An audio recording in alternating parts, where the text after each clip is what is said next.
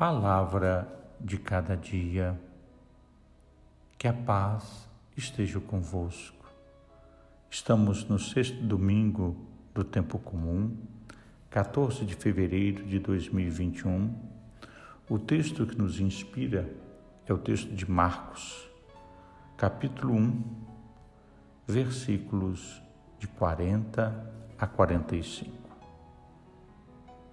O nosso texto fala-nos de um Deus cheio de amor, de bondade e de ternura, que se faz pessoa e que desce ao encontro dos seus filhos, que lhes apresenta propostas de vida nova, que os convida a viver em comunhão com Ele e a integrar a sua família.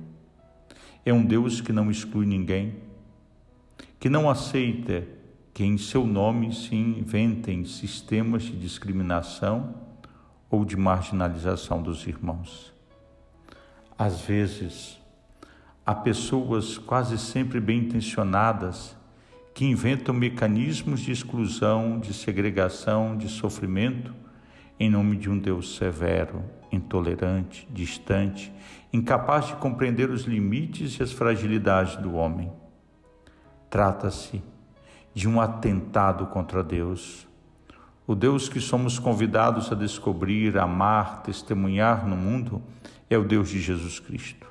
Isto é, esse Deus que vem ao encontro de cada homem, que se compadece do seu sofrimento, que lhe estende a mão com ternura, que o purifica, que lhe oferece uma nova vida e que o integra na comunidade do reino.